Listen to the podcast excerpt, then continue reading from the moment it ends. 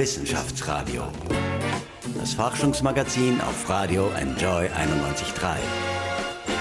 Serien schauen, mit der Familie skypen, Homeoffice und Gamen.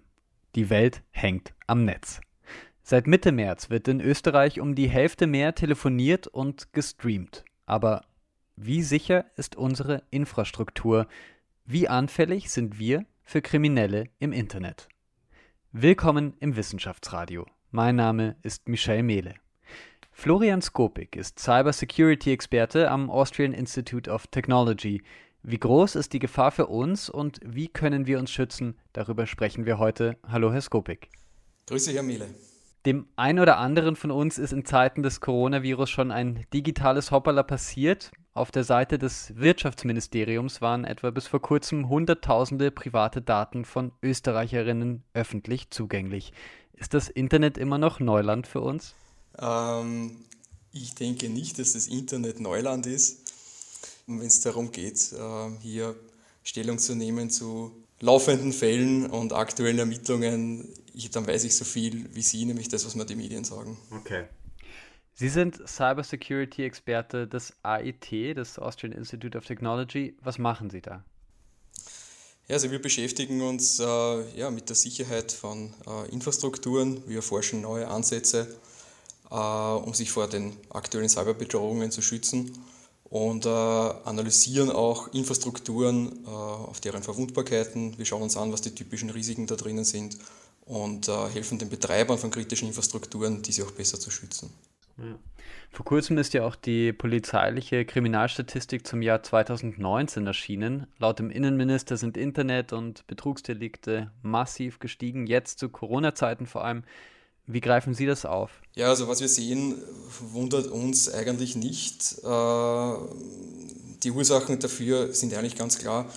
Kriminelle, die auch zu Nicht-Corona-Zeiten natürlich immer wieder Nutzer äh, des Internets äh, im Visier hatten, haben das jetzt umso mehr. Es gibt halt wesentlich mehr Nutzer mittlerweile, insbesondere zu Corona-Zeiten. Videochats werden verwendet, es wird viel mehr geemailt. Äh, Kriminelle machen sich da das sogenannte Social Engineering zunutze und arbeiten hier mit sogenannten Phishing-Angriffen. Das heißt, hier werden mittels gefälschter E-Mails die Nutzer dazu gebracht, zum Beispiel vertrauliche Informationen preiszugeben, Finanzinformationen preiszugeben, um äh, ja, diese für kriminelle Machenschaften zu missbrauchen. Das große Problem ist ja, dass, dass die Grenze zwischen privaten und beruflichen immer mehr verschwimmt. Also ich arbeite von zu Hause aus, bleiben wir jetzt zum Beispiel beim Homeoffice. Worauf müssten Unternehmen ihre Mitarbeiterinnen jetzt eigentlich schulen? Ja, also Unternehmen da sind es gewohnt, äh, dass sie auf Informationssicherheit schauen. Das funktioniert ganz gut, solange sich die Mitarbeiter in den eigenen oder in den vier Wänden des Unternehmens im Prinzip befinden. Das ist eine Umgebung, die kann man als Unternehmer auch leicht kontrollieren. Äh, jetzt haben wir eine Situation, wo sich viele Arbeitnehmer zu Hause befinden, in den eigenen vier Wänden Videokonferenzen führen, in den eigenen vier Wänden auch firmenvertrauliche äh, Dokumente bearbeiten da gibt es ganz einfach einiges zu beachten. Insbesondere müssen Unternehmen auch schauen, dass ihre Mitarbeiter dahingehend geschult werden. Also gerade was das Verhalten in Videokonferenzen betrifft, äh, sieht man immer wieder, dass kleinere Hoppalas passieren. Wie also zum Beispiel, der eine oder andere mag das kennen, das Desktop-Sharing, da werden dann Applikationen geteilt, da wird gemeinsam an Dokumenten gearbeitet, durchaus auch mit Partnern außerhalb der Firma, sprich mit äh, Unternehmenspartnern, mit Kunden. Und wenn dann im Hintergrund einmal der Outlook-Client offen ist und da trudeln noch vertrauliche Firmen-E-Mails ein und dann werden hier Teile des Bildschirms gleich mitgeteilt, äh, dann kann das durchaus auch fatale Folgen haben, sage ich mal, für die Firma. Das sind Sachen, ähm, mit denen ich mich mit ein bisschen Glück auch mit gesundem Menschenverstand schützen kann.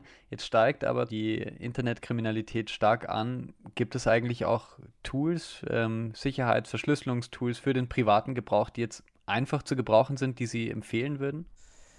Es gibt ähm, für viele Probleme gibt es technische Lösungen. Man muss aber ein Auge behalten, die meisten Probleme entstehen nicht durch mangelnde Technik. Gerade auch im Privatbereich, aber auch im Firmenbereich. Äh, der schwächste Glied in der Kette ist immer noch der Mensch. Also ich kann es immer wieder nur betonen, ich tue das auch tagtäglich, die, die Awareness, sprich das Bewusstsein der Mitarbeiter im Umgang mit vertraulichen Daten, das hat einfach Top-Priorität. Äh, ich hatte letztens den Fall in einer Videokonferenz zum Beispiel, äh, wo dann mein Gegenüber gemeint hat, er muss kurz eine Pause machen, er muss ein wichtiges Telefonat führen, hat dabei vergessen, das Mikrofon stumm zu schalten. Ich war noch in der Videokonferenz und konnte quasi das komplette Telefonat mithören. Solche Dinge dürfen nicht passieren, da hilft mir auch die beste Technik nichts. Wissenschaftsradio. Forschung einfach erklärt. Präsentiert von der Fachhochschule Wien der WKW auf Radio Enjoy 91.3. Willkommen zurück im Wissenschaftsradio. Ende April hat sich der Außenbeauftragte der EU an die Öffentlichkeit gewendet. In den Mitgliedstaaten und Partnerländern seien Cyberbedrohungen und böswillige Cyberaktivitäten gegen kritische Infrastruktur registriert worden. Betroffen sei auch der Gesundheitssektor. Die Angriffe könnten demnach Menschenleben gefährden. Herr Skopik, Sie sind Cybersecurity-Experte beim AIT, beim Austrian Institute of Technology. Wie schauen denn Sie auf diese Bedrohung?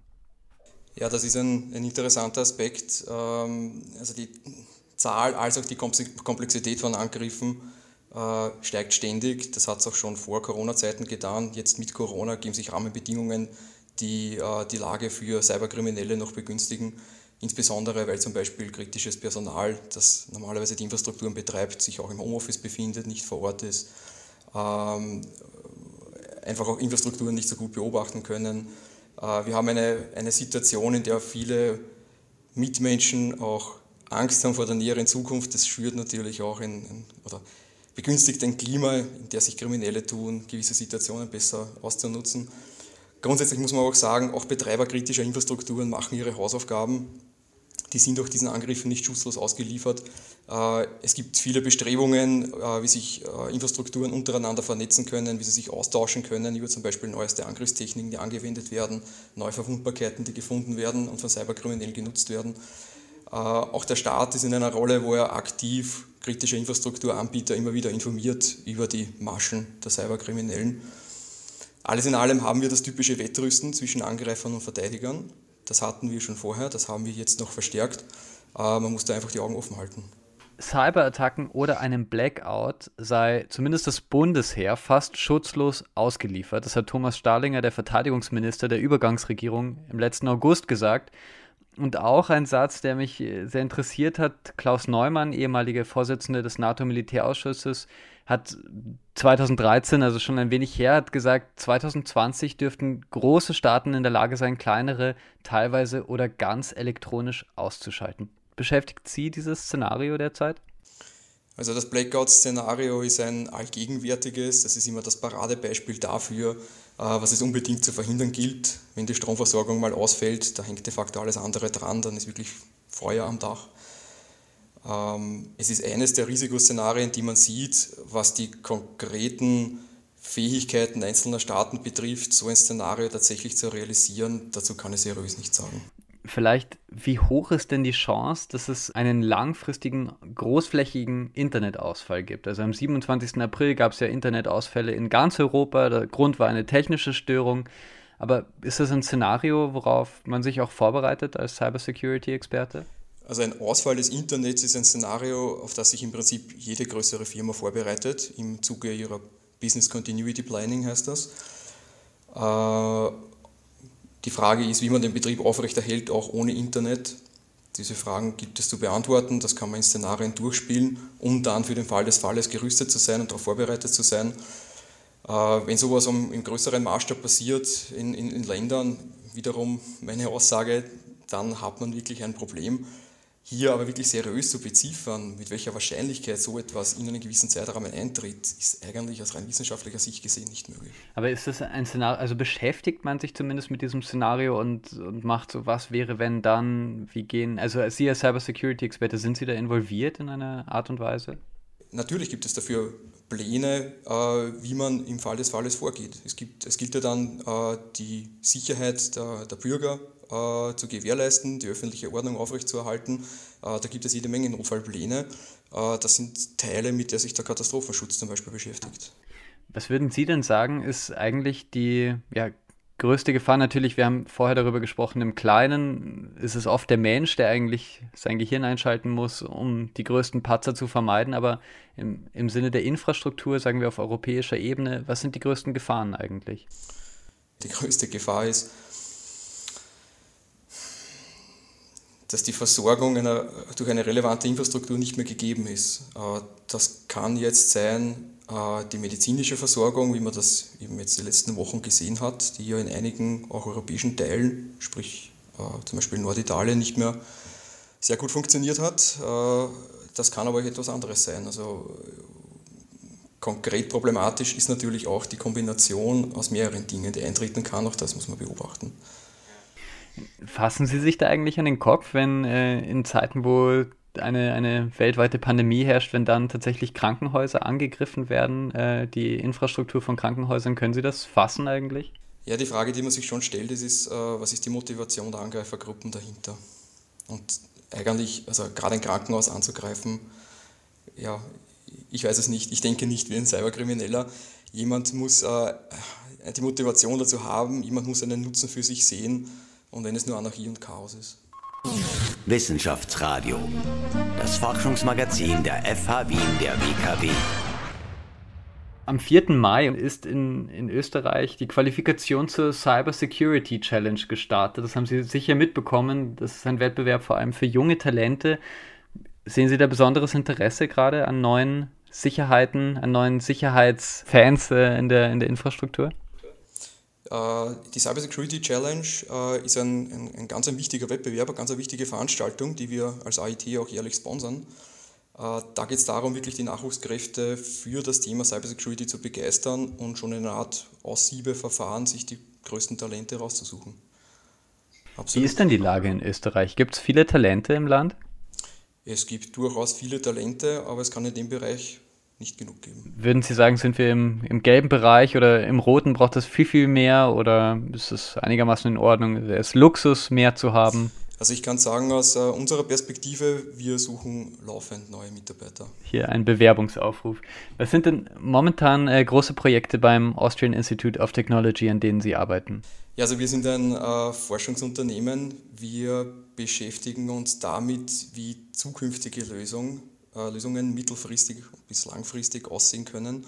Da arbeiten wir in Bereichen wie zum Beispiel äh, der Intrusion Detection, heißt das, also Einbruchserkennung. Das machen viele andere auch. Äh, wir konzentrieren uns dabei auf sehr ausgefeilte, typischerweise sehr zielgerichtete Angriffe, die man nur sehr schwer erkennen kann. Und da arbeiten wir mit unterschiedlichsten Verfahren aus dem Bereich des maschinellen Lernens zum Beispiel, um besser zu verstehen, wie Netzwerke funktionieren, wie diese verwendet werden um dann den Missbrauch äh, und Einbruchsversuche besser erkennen zu können. Wie hilft denn eben Machine Learning, künstliche Intelligenz momentan ähm, im Kampf gegen Hackerangriffe? Ja, also Machine Learning ist sicher nicht das Allheilmittel, ist aber eine wichtige Komponente, um den Menschen, der nach wie vor notwendig ist und auch langfristig notwendig sein wird, um Angriffe zu erkennen, äh, zu entlasten. Einer der prominentesten Attacken auf Österreich war ja die auf das Außenministerium Anfang des Jahres. Das ist ein Kampf, der sich eineinhalb Monate hingezogen hat. Die Informationslage ist da noch sehr spärlich. Was schätzen Sie, wird man da mehr erfahren irgendwann? Äh, das würde ich sagen, das obliegt den Behörden, welche Informationen sie herausgeben möchten. Man muss aber auch verstehen, ein äh, vielschichtiger, komplexer Angriff, wie er hier stattgefunden hat, vor allem auf eine sehr große Infrastruktur. Am Außenministerium hängen die diversen Botschaften dran das erfordert ganz einfach Zeit, das aufzuarbeiten. Das geht nicht in Tagen, das geht auch nicht in Wochen, sowas dauert Monate. Wie sieht denn momentan ähm, ja, Ihre Arbeit aus in Zeiten von Corona? Ich schätze mal, normalerweise fliegen Sie viel durch die Welt, sprechen, sind auf äh, Veranstaltungen, sprechen mit anderen Security, Cybersecurity-Experten, tauschen sich aus. Wie ist das momentan? Äh, ja, da haben Sie recht. Wir sind äh, normalerweise alle sehr viel unterwegs. Äh, wir arbeiten typischerweise in großen europäischen Forschungsprojekten und äh, chatten da ein bisschen durch die Welt. Ähm, ich sehe das mit gemischten Gefühlen. Auf der einen Seite wird Reisetätigkeit stark minimiert, die vielleicht auch gar nicht in dem Umfang notwendig ist. Das äh, hilft uns Zeit zu sparen, das hilft vor allem aber auch der Umwelt, keine Frage. Es schadet den Tourismus, wie viele sagen. Das ist wieder eine andere Sichtweise. Letztendlich ist es so, uns geht es nicht anders wie aus allen anderen auch. Wir verbringen sehr viel Zeit im Homeoffice, äh, viele unserer Meetings sind virtualisiert. Ähm, ich persönlich ziehe das Resümee, ich habe ein bisschen mehr Zeit für wichtigere Arbeit und verbringe weniger Zeit in vielen oft nicht so wichtigen Meetings. Vielen Dank, äh, Florian Skopik, Cybersecurity-Experte des AIT. Wissenschaftsradio, das Forschungsmagazin. Jeden Dienstag von 10 bis 11. Alle Infos unter Enjoy Radio.